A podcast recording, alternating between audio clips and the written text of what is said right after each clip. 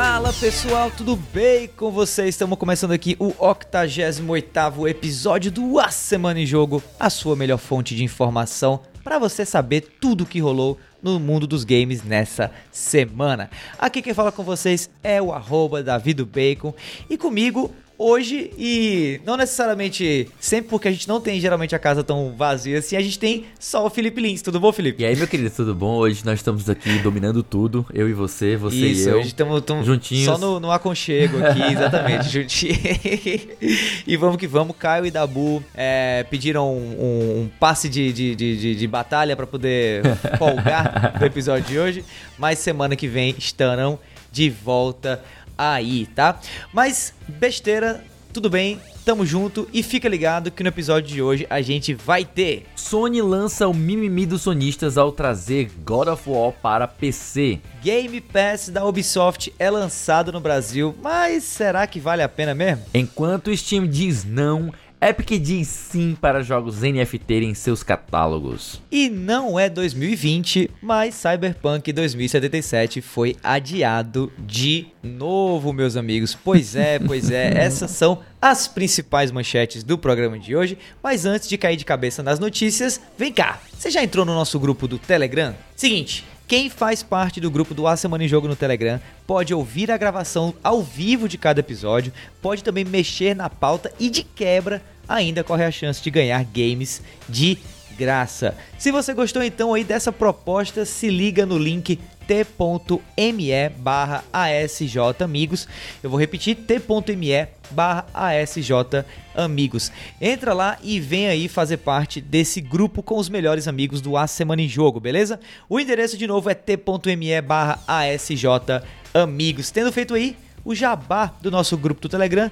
Meu querido Felipe, fale como foi a sua semana, por favor. Rapaz, foi uma semana que podemos chamar de uma semana rica, né?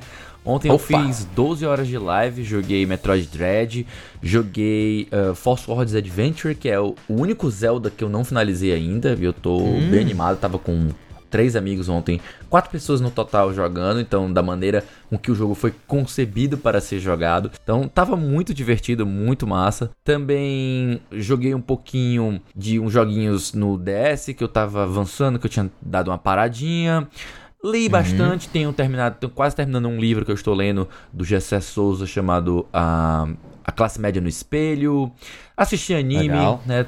Então, uma semana bem, bem frutífera. E a sua, meu querido, que como bom, é que tá? Que bom, que bom. A minha não foi tão frutífera assim, não. Na verdade, a minha foi de correria, Nossa. né? Infelizmente, como sempre, né? vida de, vida de professor, de produtor de conteúdo e coisa e tal, não é fácil. Mas foi boa também, assim. Foi corrida, mas foi boa. Foi corrida, mas foi legal. Em termos de joguinhos, de Jorginhos, joguei Metroid Dread também. Opa. Estou gostando muito, muito, muito do jogo. Bem legal. Ainda não zerei, mas acho... Melhor Metroid que você já jogou? Acho que sim. Eu, eu confesso confesso que eu não sou, tipo assim, conhecer da franquia ah. e tal, mas é, é, um Metroid que eu tô me divertindo pra caramba, né? Não, eu nunca fui de curtir muito os portáteis da Nintendo, de DS e coisas desse tipo, Sim. Game Boy e tal. Não joguei o Metroid Fusion e tudo, mas tô gostando desse Dread. Tô achando ele bem, bem legal. Já posso garantir, Outro jogo que eu, também... eu já posso te garantir que o Dread é melhor do que o Fusion.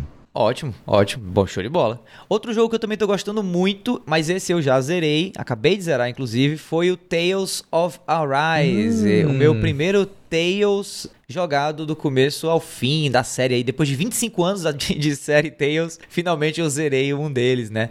Uh, joguei no Xbox. Se você finalizou, então vamos ter. Vale a pena jogar? Provavelmente, e opiniões sobre. Mas acho que eu já posso aqui dar por cima, assim, sem spoilers nem nada. O que eu achei em geral, achei um jogo bem legal, bem bacana mesmo. Uh, serve como uma espécie de entrada é, é, bacana na série Tales, uhum. caso você tenha interesse, mas que não é uma série contínua, né? Todo Tales é que nem Final Fantasy, cada um é, é diferente, mas me diverti muito. É um RPG diferente, né? A série Tales é uma série muito focada em combate, muito focada em combos, em, ação, em, né? combate em tempo real, né? E eu achei, achei, achei isso muito legal, assim, muito diferente. Já tinha jogado alguns outros Tales, assim, por cima, uh, acho que é o Tales of Sonata, se eu não me engano, o que, do GameCube, que tinha essa pegada já e tudo, mas o que eu gostei mais dessa série Tales of Arise que me chamou mesmo foram os gráficos.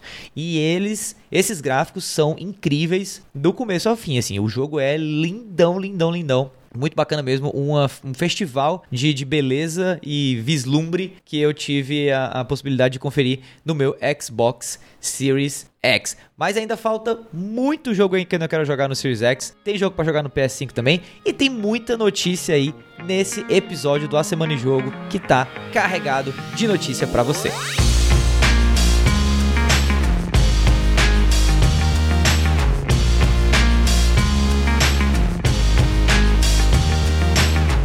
Bom, é isso aí, dando início aqui ao nosso cast na parte de notícias com o primeiro bloco de novidades. Vamos falar de God of War, talvez de, um, de, um, de uma notícia ou de, um, de, uma perspectiva não muito positiva, ou pelo menos uma, uma, uma posição meio mimizenta, né? Hum. Matéria aqui do Rodrigo Estevão, do Tecmundo Voxel via Nexpert. God of War no PC faz brasileiros abrirem queixa no Reclame Aqui. Exatamente, Eita. exatamente. Pois é, tretas. Vamos lá. Como quem não quer nada, sem criar alarde, God of War chegou dia 20 de outubro à Steam custando R$ 199,90. A aventura de Kratos contra os deuses nórdicos será lançada para PC em janeiro do ano que vem, mas já chegou ao topo da lista dos mais vendidos na plataforma. Com isso, o jogo deixa de ser um exclusivo do PlayStation e se junta a Horizon Zero Dawn e Days Gone como mais um título first party da Sony a ser lançado para computadores. E isso, obviamente,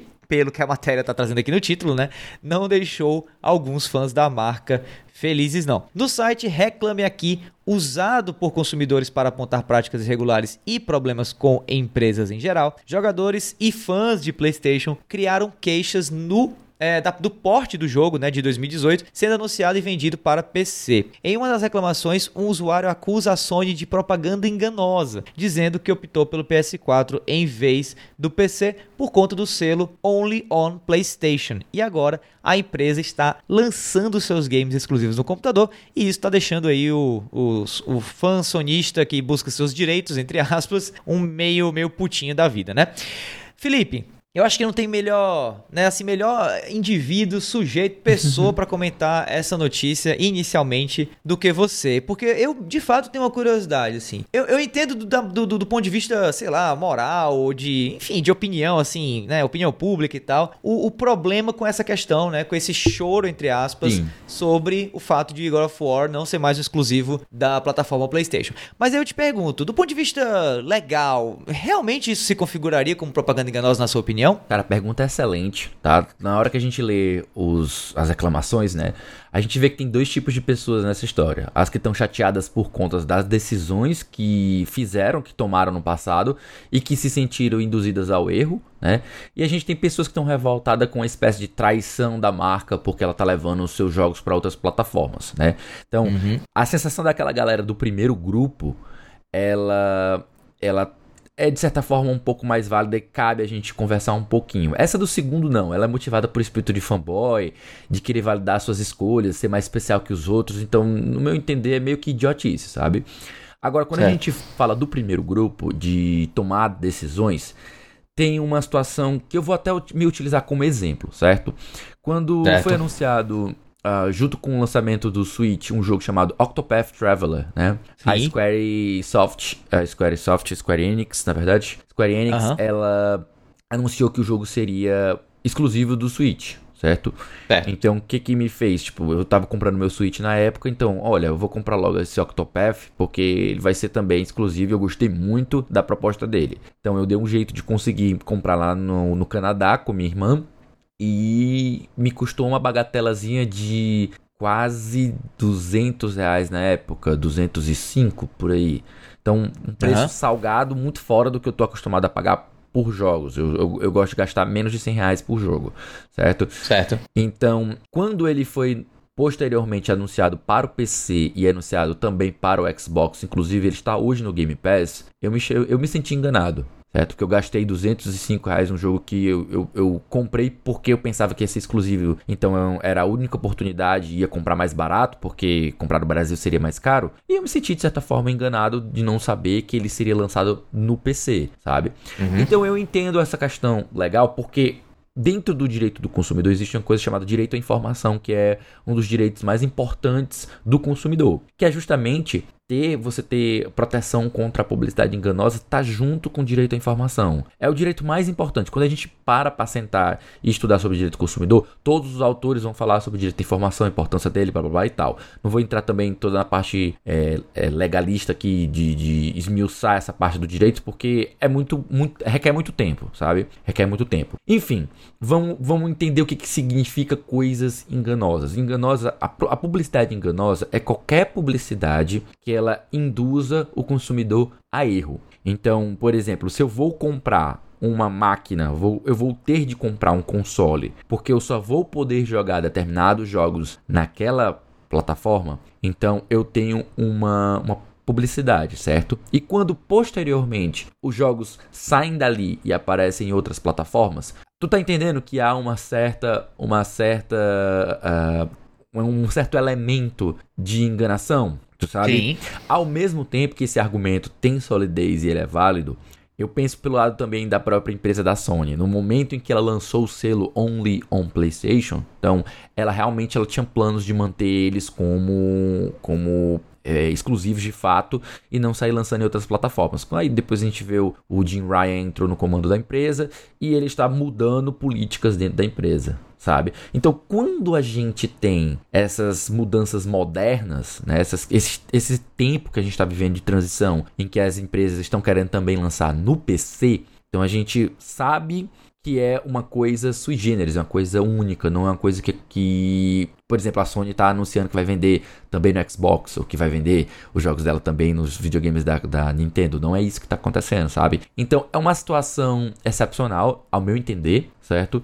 E que o que a, gente, que a gente pode pensar que a, a Sony agora ela só pode trabalhar agora com o termo console exclusive, certo? Se ela continuar trabalhando com, com o termo é, only on PlayStation, né, ou somente no PlayStation, como, como a tradução seria, e ela continuar trazendo posteriormente para o PC, eu vejo aí uma fé, sabe? Eu vejo aí uma, uma fé porque uma coisa somos nós, eu e você, que temos condições de até de ter mais de um console. Outras coisas são pessoas que precisam tomar uma decisão. Eu, vou, eu só posso comprar um console, só vou poder sustentar um console. Vai ser um Xbox, vai ser um PC, vai ser um, um PlayStation 5, então eu não vou ter condições hum. de ter todos. Eu preciso ter uma informação muito bem dada, sem nenhum tipo de má fé, para eu poder fazer a minha decisão, para tomar a minha decisão. E quando eu te digo que só vai ter numa plataforma e eu lanço para outra, tem um aspecto aí que você pode entender como publicidade enganosa. Óbvio, isso é minha interpretação, certo? A minha hermenêutica aqui da, da, da situação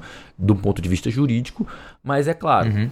Não é, não é a verdade, não, não significa que eu tenho total razão. Isso tá aberto a debate, é uma coisa que você pode ter argumentos tanto de um lado quanto do outro, então é complicado, sabe? Eu acho que daqui para frente é a Sony tem que tomar cuidado com o marketing que ela faz, porque isso sim pode ser considerado uma publicidade enganosa. É, pois é, também concordo, assim, é, acho que no fim das contas o direito não é uma ciência exata, né, ele está aberto uhum. aí à, à interpretação, é, e dentro dessa interpretação eu acho que há um argumento para se, não digo punir, mas para se dar a razão a quem está reclamando, uh, acusando a Sony de propaganda enganosa por conta desse selo Only on PlayStation. Se eu fosse um juiz, digamos assim, que fosse arbitrar isso daí, perguntaria ao, né, a, a, pessoa que está ali se queixando, né, uh, se ela realmente só comprou, de que maneira, né, ela, ela conduziu a compra do console, seja, né, o PlayStation tudo mais, uh, em função de God of War. Tipo assim, se a pessoa só comprou o console para jogar God of War e daí viu o selo Only on PlayStation e por isso fez a compra, se ela se sente lesada nesse ponto porque realmente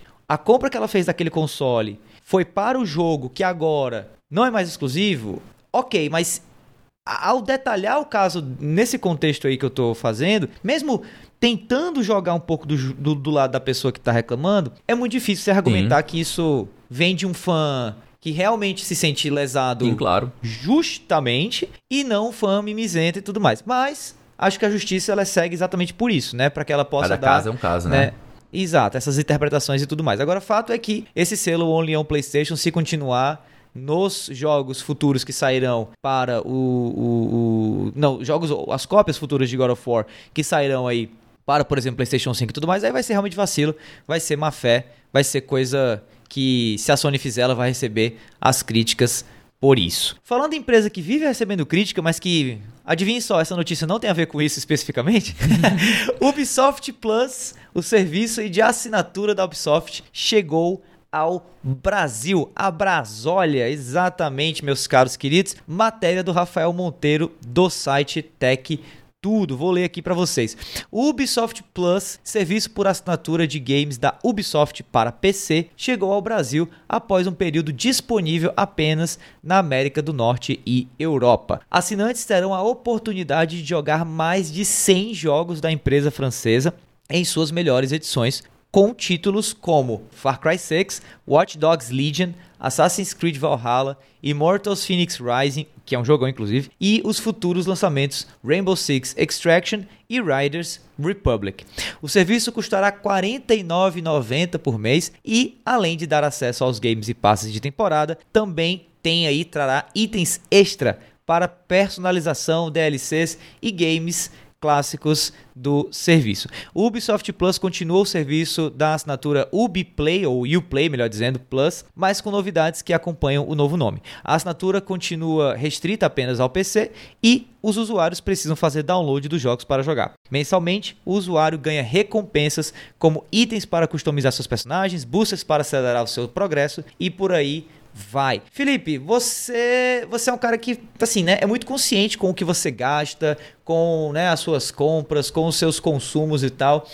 Para um cara como você, faz sentido um serviço de assinatura que, tipo assim, beleza, é, uma, é, um, é um serviço que você está pagando por mês e que talvez né, você não jogue todos aqueles jogos que o catálogo está servindo você, então talvez isso não seja uma compra lá muito consciente, muito bem feita, mas, ao mesmo tempo, é uma taxa fixa e não muito alta em comparação com o preço dos jogos atuais aqui no Brasil e que te dá acesso a um catálogo, inclusive com lançamentos, como é o caso de Far Cry 6, Sim. né? O que, é que você acha disso? É, é, o fato de ter acesso aos lançamentos mais recentes torna a oferta muito mais interessante do que se você fosse pensar em ser só jogos velhos, sabe? Eu não vejo uhum. 50 reais como um preço ruim se você considerar uma, uma assinatura eventual sabe? Não necessariamente você precisa colocar aquilo ali nas suas contas mensais, aqui pronto, você vai gastar agora 50 reais por mês com o jogo da Ubisoft. Eu não acho que isso seria algo positivo. Mas assim como uhum. muita gente encara serviços de assinatura, acho interessante você assinar, usufruir durante aquele mês os jogos que você jogar, tipo All That You Can Play, tudo que você puder jogar. Sim. E depois você desassina e mais para frente, quando tiver novidade, você volta a assinar e fica naqueles meses assinando. É algo que caminha no sentido que a gente tem conversado já há um tempo, até mesmo em relação ao Xbox Game Pass, né?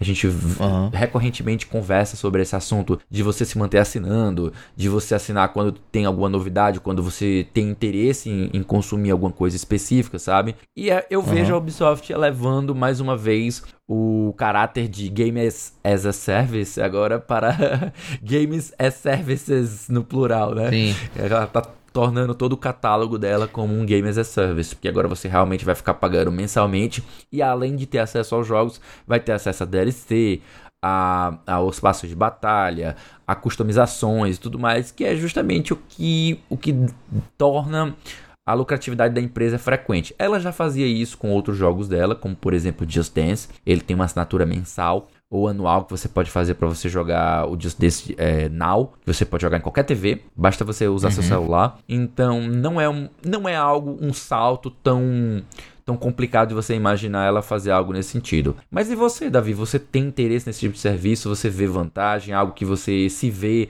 assinando eventualmente? Ou algo que você olha assim, não, prefiro me manter com os jogos tradicionalmente?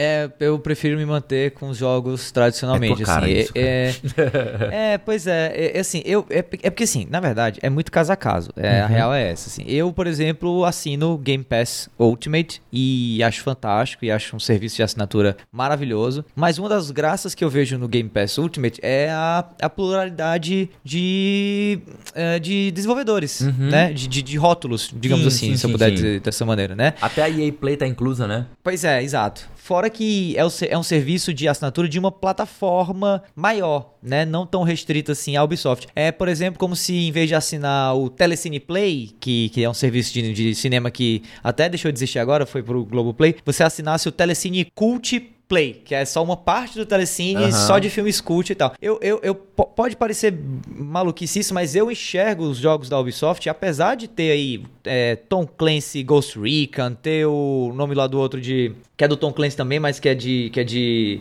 é tipo um RPGzão e tal. Enfim, tem vários jogos Tom Clancy diferentes tem, né, fora da, da, da série aí do Ghost Recon, você tem, por exemplo, o Riders Republic, você tem o Assassin's Creed, você tem um monte de jogo que tem que são de, de, de, de formas diferentes, de jeitos diferentes, de gêneros diferentes, mas eu acho, assim, para mim, o, o DNA da Ubisoft, ele é muito ele é muito opaco, assim, ele, ele, ele, é muito claro, sabe? E eu enxergo muito. Todo jogo da Ubisoft parece meu jogo da Ubisoft. Acho que a real é essa, entendeu?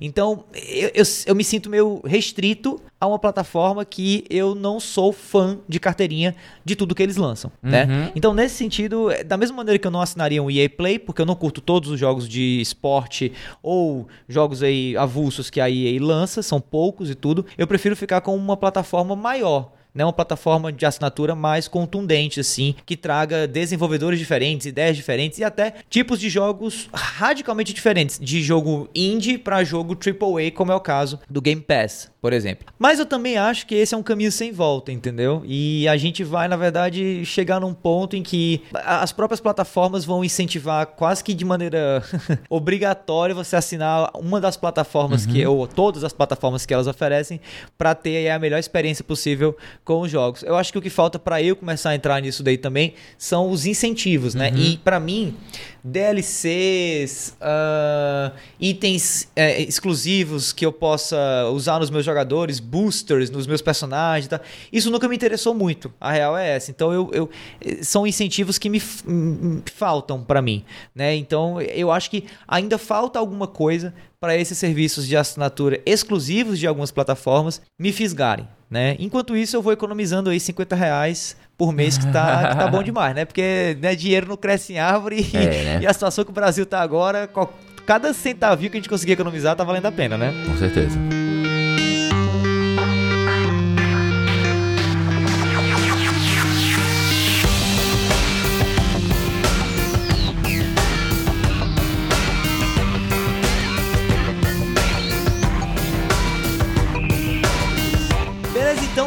Aqui dar continuidade agora no segundo bloco de notícias do nosso podcast, falando de Epic. Epic Games, melhor dizendo. Matéria aí do pessoal do Tech Tudo, Rafael Monteiro, com o título Epic Games muda discurso e abraça jogos NFT após banimento da Steam. O CEO da Epic Games, Tim Sweeney, revelou em seu Twitter que a loja online irá aceitar jogos com tecnologias baseadas em blockchain, NFTs e criptomoedas. A mudança veio pouco após a loja digital Steam alterar suas regras para proibir esse tipo de jogo em seu serviço. A decisão parece contradizer declarações anteriores do CEO da Epic Games, nas quais afirmou não tocar em NFTs pelo excesso de golpes que envolvem a tecnologia. Segundo ele, apesar de ter dito isso no final de setembro, as boas-vindas a jogos do tipo visam oferecer liberdade de escolha aos desenvolvedores e consumidores do serviço. Segundo Tim Sweeney, sua declaração anterior se aplicava apenas a Epic Games como desenvolvedora, né? ou seja, não estava considerando a Epic Games ou a Epic Store e a Epic como um todo. Né? De acordo com o CEO, a companhia não pretende tocar em NFTs como itens digitais com assinatura única em Fortnite, por exemplo. Apesar disso, a Epic Games Store, enquanto serviço, não vai impor limitações técnicas ou criativas aos seus devs, né, aos hum. seus desenvolvedores. E aí, Li, como é que a gente, como é que a gente encara essa situação? Porque assim, blockchain, NFT, criptomoeda é novidade, mas ao mesmo tempo já é uma realidade, uhum. né? O Bitcoin já tem 10 anos aí, inclusive, é. para quem não sabe, tá? E os NFTs, que são a bola da vez, ou pelo menos a grande novidade de uns anos para cá, vem crescendo muito e tem muito relação com o mercado de jogos, né? Não só de colecionáveis, mas de jogos também. Como é que tu enxerga a entrada desse novo jeito de você consumir digitalmente, colecionar digitalmente e essas, essas, essas, esses posicionamentos de Epic e Valve dentro do PC com relação a essa tecnologia. Um banindo, a outra aceitando, mas tendo dito que anteriormente não ia aceitar. Como é que você vê tudo isso? Olha, NFT é uma questão que a gente não vai conseguir tocar nesse assunto e desenvolver ele todo aqui no, no, no, no Semana Jogo Prime. Não, não tem é condições. Mesmo. Talvez se vocês é quiserem, mesmo. a gente pode fazer um especial de DDO, então um próprio especial mesmo pra gente falar só sobre MFT, porque tem muita coisa a se considerar. É uma tecnologia que ela é muito polêmica em geração, em relação ao impacto ambiental que ela é alegadamente provoca, né? A gente tem aí o, o próprio blockchain e, os, e as criptomoedas causando um, um, inchaço do preço dos equipamentos, do, de computador, então tudo mais. Eu nunca vejo nada de muito positivo orbitando a, a ideia do blockchain, do NFT, da criptomoeda. Até porque NFT é uma forma de você comercializar coisas que teoricamente não tem valor, só pelo fato de você poder se gabar de que você é o dono, sabe? Tipo, você. Ah, eu, eu agora sou dono de um tweet, de um, de um tweet específico. Tipo, o primeiro tweet que apareceu na plataforma do Twitter foi leiloado, tá entendendo? E quando a gente passa nessa questão de, de leilão, a gente já fecha o olho assim e já imagina os casos que a gente sabe que existem no mercado de arte de lavagem de dinheiro. Então, tu, ah, com certeza. Já, já começa a misturar com coisas que são blatantemente ilegais, tá ligado? Então, tipo assim, uhum. flagrantemente uhum. ilegais, a gente está trabalhando no, num campo que ele é muito cinza, transita o tempo todo entre coisas que são ilegais e coisas que são legais, ou beirando o ilegal. Então eu vejo sentido, um certo sentido da, da própria Steam ter banido mas não necessariamente eu não acho que ela está pensando no, no, no, no, ambiente, no meio ambiente, não, não nesse sentido. Eu não acho que ela esteja sendo uma empresa verde. Eu acho que é uma questão justamente porque como você envolve uma comercialização de dinheiro real e por fora da plataforma do Steam, então ele não tem boquinha ali, tá ligado? Ele não, não, não vai ter nenhum tipo de ganho com isso. Então, considerando tudo, inclusive essa falta de lucratividade para eles, o Steam resolveu banir, sabe? Polêmica uhum. pela polêmica, eles assim, olha, isso aqui é muito polêmico e ainda não vai dar nenhum lucro pra gente. Por que permitir? Então eles resolveram simplesmente banir, afinal é um nicho muito pequeno e já existe, né? Tem, tem jogos aí de NFT que a galera está pirando, ganhando dinheiro com isso, porque gera os itens únicos e você pode ficar vendendo eles.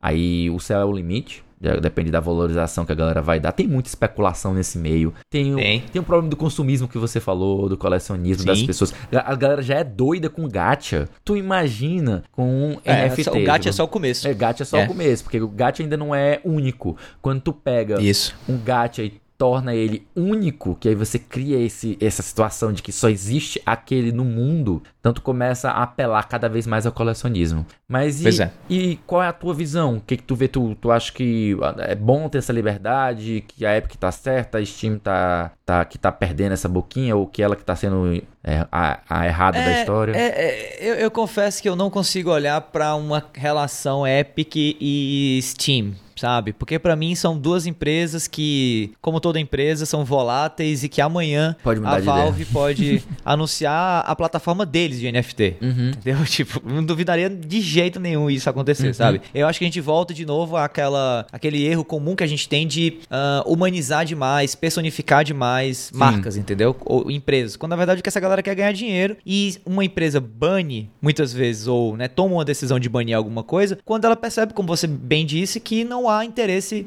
econômico nenhum para a marca, para a empresa naquele momento. E eu acho que foi isso que a Valve fez quando baniu da Steam né, esses jogos baseados em NFT. Eu acho, na verdade, que o banimento não chega nem a ser a, a, a tecnologia em si, né, mas como ela está sendo utilizada hoje na plataforma. Quase como se a Valve pudesse dizer algo assim: gente, vamos banir aqui por enquanto, para quando a gente for trabalhar sério, a gente cria Ou um sistema gente, que vai né? funcionar. É. é, integrado, bonitinho, para a gente ganhar dinheiro nisso aqui também e tal. Acho que a Epic, talvez por uma pegada assim, né, estratégica de não afastar esse público que, que vem crescendo, e por talvez querer atrelar a imagem dela a, a essa é, onda de NFTs recente que está acontecendo, deixa as portas abertas, mas muito provavelmente os olhares e as, as orelhas estão bem atentas para o que acontece dentro de NFTs, né, do mundo dos NFTs, nas plataformas da Epic, nos jogos da Epic, em tudo aquilo que está na Epic Game Store com essa pegada. O que eu acho é, crucial a gente entender aqui, e aí não é para mim questão de discussão, é uma questão assim factual, mas que ainda não está presente, entre aspas, é que esse é um caminho sem volta, mais uma vez, assim. A gente não volta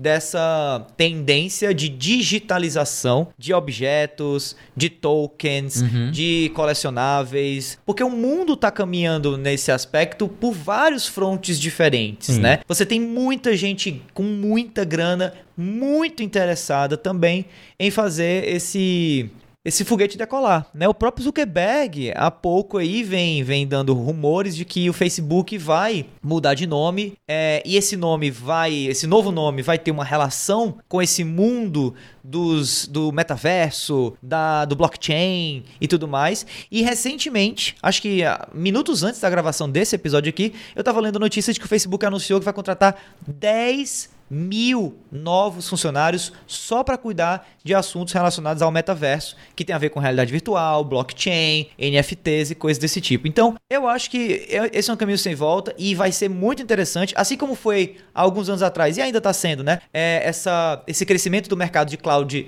gaming, ver agora o crescimento desse mercado de jogos baseados em NFTs ou do uso dos NFTs dentro de propriedades intelectuais uhum. de jogos. Acho que a Sony é uma empresa que iria se beneficiar demais. A Nintendo, então, nem se fala, né, dentro dessa, dessa ótica de colecionáveis uh, digitais, colecionáveis virtuais, né, que são hoje em dia é. os como, NFTs. Mas como né? é uma situação que um, uma tecnologia que é, tem essa polêmica do impacto ambiental dela, então não sei se as empresas estão maluquinhas para pular nessa, nessa onda ou se elas ainda vão segurar essa onda. O futuro dirá. O futuro, o futuro dirá. dirá. E falando em futuro, vamos falar de um jogo que é totalmente pautado no futuro, mas que hoje já tá mais defasado que não sei o que, né? Cyberpunk, sim, você lembra de Cyberpunk, né? Onde estava você quando lançou Cyberpunk e foi aquela porcaria, né? Pois bem, Cyberpunk ainda existe, Cyberpunk ainda está em processo de renovação, digamos assim, de renascimento, mas esse renascimento aí talvez vá demorar um pouquinho mais para acontecer do que estava previsto. Matéria do Diego Lima do The Enemy, Cyberpunk 2077 é adiado, mas dessa vez estamos falando das versões para PS5 e Xbox Series S e X. Vamos lá. A versão de Cyberpunk 2077 para PS5 e Xbox Series foi adiada para o primeiro trimestre de 2022. De acordo com a publicação no site oficial da CD Projekt aliás, da CD Projekt, não da CD Projekt Red, o adiamento aconteceu após recomendação das pessoas que supervisionam o desenvolvimento. Não bastasse o adiamento de Cyberpunk 2077, a versão de The Witcher 3 Wild Hunt para PS5 e Xbox Series também foi postergada, como muitos veículos e influenciadores já haviam previsto. Agora, o lançamento ocorrerá no segundo trimestre de 2022 para The Witcher 3 Wild Hunt versão aí para versão da Next Gen, né? Uhum. Chama a atenção o fato de que a nova versão de The Witcher, um jogo lançado em 2015, vai demorar mais do que a nova versão de Cyberpunk 2077, cujo lançamento ocorreu em 2020.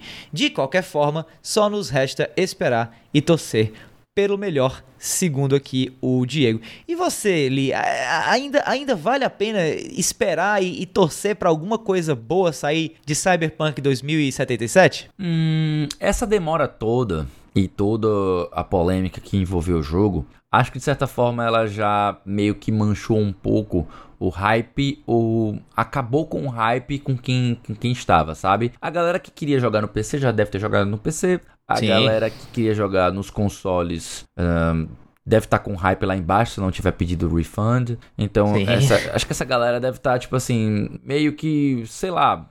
Se sair, saiu. Se não sair, foda-se. Eu, eu não, não, não consigo nem falar por ele, sabe? Porque eu vejo esse jogo tão como algo forte para quem curte é, FPS no PC que eu não uhum. entendo nem por que, que, a galera que é fã de, de, The Witcher ficou tão maluca por Cyberpunk, sabe? Porque para mim são gêneros uhum. diferentes, são cenários diferentes, são modelos diferentes. Apesar de ser da, da, mesma empresa, da CD Projekt, eu não acho que, ah, porque eu, eu gostei muito desse jogo, eu vou gostar muito daquele outro. Não acho que é assim que funcionam as coisas. E aquela coisa, se eles estão totalmente focados na versão do Cyberpunk 2077, faz todo sentido que a versão do The Witcher fique para depois. Afinal, eles não, não são uma empresa gigantesca que tem múltiplo, múltiplos estúdios e tudo mais. Uhum. E talvez eles não estejam querendo fazer uma terceirização, jogar para uma terceira empresa fazer esse tipo de porte, esse tipo de, de, de patch, essas coisas assim. Então, por isso que você vai ver o Cyberpunk sendo focado e posteriormente o The Witch vai sair. Mas é, mas é aquela coisa, eu acho que um jogo não tem nada a ver com o outro.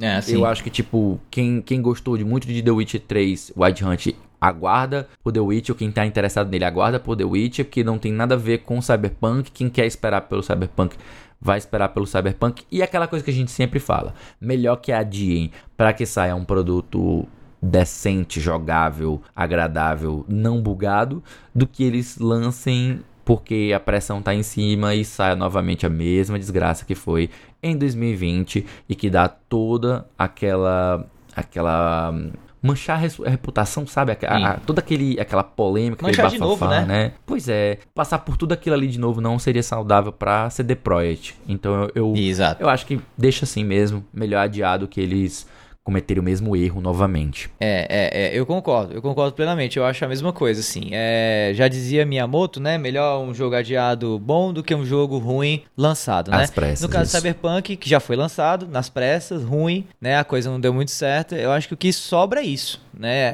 A melhor coisa do mundo é adiar esse jogo para quando ele tiver que sair mesmo, bonitinho, legal. Quando for a hora lança. E o caso de The Witcher 3, eu acho que, assim, é difícil você imaginar hoje um consumidor de PlayStation 5 e de Xbox Series que não jogou o game em nenhuma outra plataforma, né, no caso aí de The Witcher 3, e que tá esperando ansiosamente, né, o, o game para justificar a compra desse console de nova geração que ele acabou de fazer, assim. Existe público assim? Com certeza existe alguém no mundo, né, que possa caber dentro dessa definição que eu acabei de dar. Claro, tem gente Mas que nunca é- jogou Skyrim, só pra você ter uma ideia. Pois é, pois é, mas é raro. É É, raro, é raro. e eu acho que não, não, não dá pra você é, antecipar o lançamento aí dessa versão de The Witcher por conta dessa galera, tendo Cyberpunk 2077, que até hoje eu ainda acho que é um, um, um caminhão de lixo pegando fogo, assim, ainda está pegando fogo nesse exato momento, porque o jogo ainda realmente não voltou é, com, com, com o- as melhorias que deveriam e não é, solucionou os problemas de usuários de PlayStation 4, PlayStation 5 e PC que jogam o jogo até agora repleto de bugs. Assim, lembrando que é, dá para jogar Cyberpunk 2077 no PS5 é, e no Xbox Series tranquilamente, puxando aí né, da retrocompatibilidade e tal. E os jogos são versões melhores mesmo. Assim, o jogo do, do, do PS5, por exemplo, ele roda em 60 FPS liso. Digo isso porque eu joguei já e tal. Mas o que a gente tá falando aqui são as versões dedicadas para esses consoles. Então eu de fato prefiro muito mais esperar por uma versão dedicada do jogo, feita do jeito certo, aproveitando inclusive é, um ano a mais junto com o PlayStation 5 aí tendo sido lançado, quase um ano, né, de PlayStation 5 e Xbox Series tendo sido lançado, com os desenvolvedores mais ah, calejados, com como essas plataformas funcionam, sabendo melhor como extrair o poder gráfico dos dois consoles, né, dos dois aparelhos. Então, eu acho que a gente não tá com pressa. Se, de novo, né, se a gente tivesse 100 jogo novo sendo lançado a cada segundo e 100 jogo em temática cyberpunk sendo lançado também dia sim, dia não, como a gente tá vendo, talvez até houvesse aí um argumento de que tem gente sentindo falta, né? Talvez Poxa, até tenha de, de mercado AAA, sabe? Porque quando a gente fala de lançamento de jogo constante, a gente vai buscar no, no AA, né? o- Os jogos medi médios, É, né? tem. E tem um- o mercado indie. Agora, quando a gente vai pro AAA, aí é que, é que tá aquela coisa, Davi. A- a- até o próprio AAA tá com um ritmo mais lento de lançamento. Porque, tipo, Pois não é, tem como eles é. terem um, um ritmo super rápido. Eles demoram mais É. pra fazer esses jogos, então é inevitável, O pessoal né? não tá, e o pessoal não tá nem achando PS5 e Xbox pra comprar ainda. Calma, Então, pois calma. é. assim, não- realmente não teria pressa, não. Assim, eu acho que se a gente estivesse falando de um game fabuloso que rodou maravilhosamente bem nessas outras plataformas e que a versão de PS5 e Xbox Series que ia ser um negócio transcendental ainda não saísse, aí beleza, mas não é o caso, né? É, é inclusive um caso de a gente, eu acho que a, a CD Projekt tá numa situação tão precária em relação a Cyberpunk que eh, acho que todo mundo já tá dando meio que o benefício da dúvida assim, faça, minha filha, vá, vá, dê aí o seu gásinho e tal, vai dar tudo certo e quando tiver que ser, será, né? O fato é que a gente fica realmente um pouco sentido, porque acho que todo mundo queria que Cyberpunk 2077 tivesse sido um, um jogaço.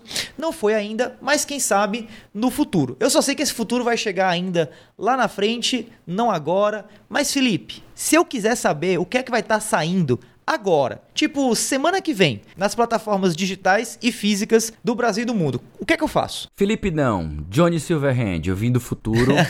e eu vou te dizer que é muito fácil, é só colar na lista com os lançamentos da semana que os caras aqui do A Semana em Jogo prepararam para vocês. É, é isso aí.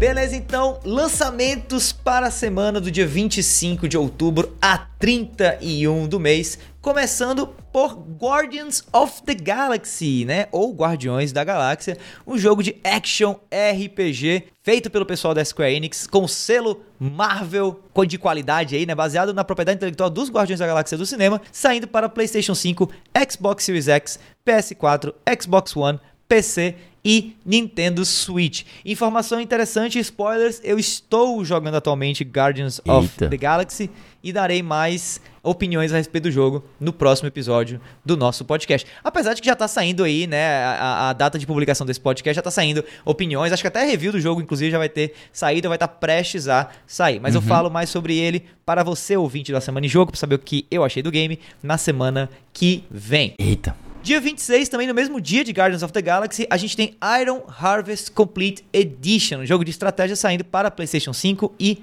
Xbox Series X.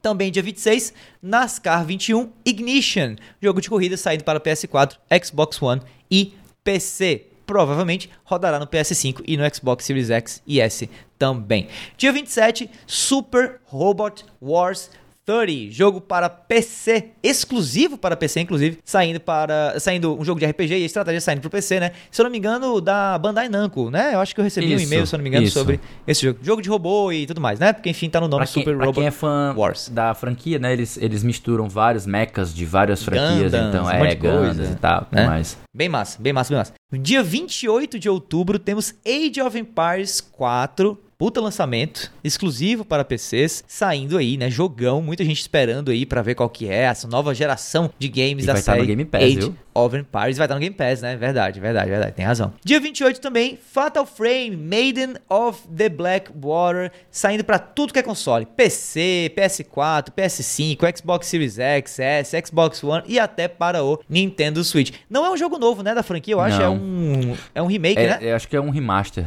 Remaster, um remaster já, né, que acho que saiu no Japão, aquela coisa, né? Saiu no sim, Japão, sim. não saiu no, no... Beleza, beleza, beleza. Pra você que gosta de sustinhos, tá aí um novo Fatal Frame, mas não tão novo assim para vocês. Dia 28 também, Riders Republic, olha aí, falando de Ubisoft, né? Um game de esportes e um MMO também, porque ele é meio online ao mesmo tempo. É um jogo bem legal, bem interessante. Tipo, é, Crew, saiu, né? inclusive. Era o que The Crew e The Steep faz, faz fizeram, né? Tipo, eles andaram para que Riders Republic possa voar. Exato, exatamente, exatamente. Saindo para PS5, Xbox Series X e S, PS4, Xbox One, PC e Google Stadia também para vocês aí, amantes de Google Stadia. Dia 28 também, Voice of Cards, The Isle Dragon Roars, saindo para PS4, Nintendo Switch e PC, um jogo de RPG de cartas, né? Inclusive anunciado recentemente, né? Sim, eu tô interessadíssimo nele. Ele, ele é foi apelidado carinhosamente de Yokotaro, né? Porque, tipo, uhum. é o tarô do, do é Yokotaro. Yokotaro.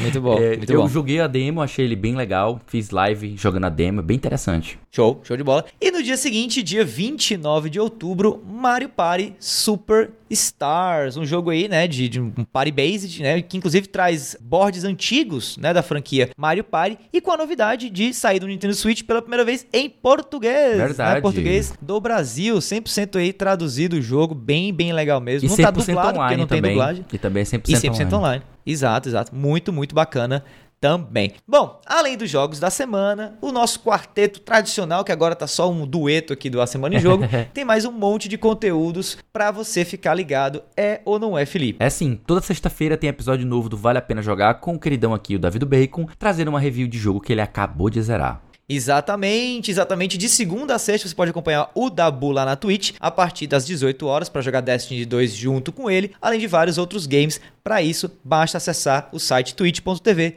barra Bull. Lá no Spotify você encontra um monte de conteúdo produzido pela galera do Cast Potion, o podcast com aquele já conhecido papo catedrático sobre videogames. E uma vez por mês o Backlog Game Club traz um papo extenso, profundo, saboroso e crocante sobre um jogo novo, projeto pessoal e muito bacana do nosso queridíssimo Felipe Lins.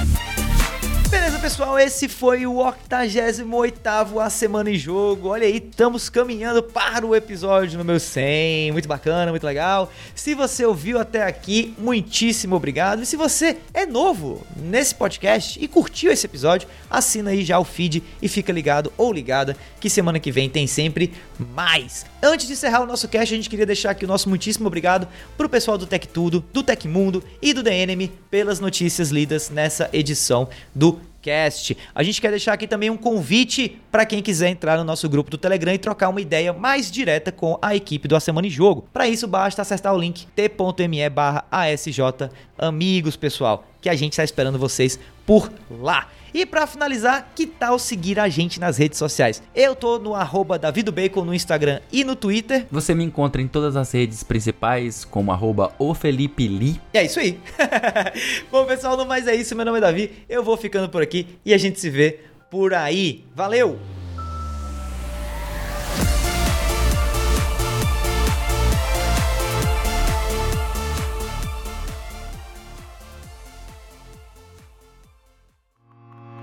Este podcast foi editado por Felipe Lins.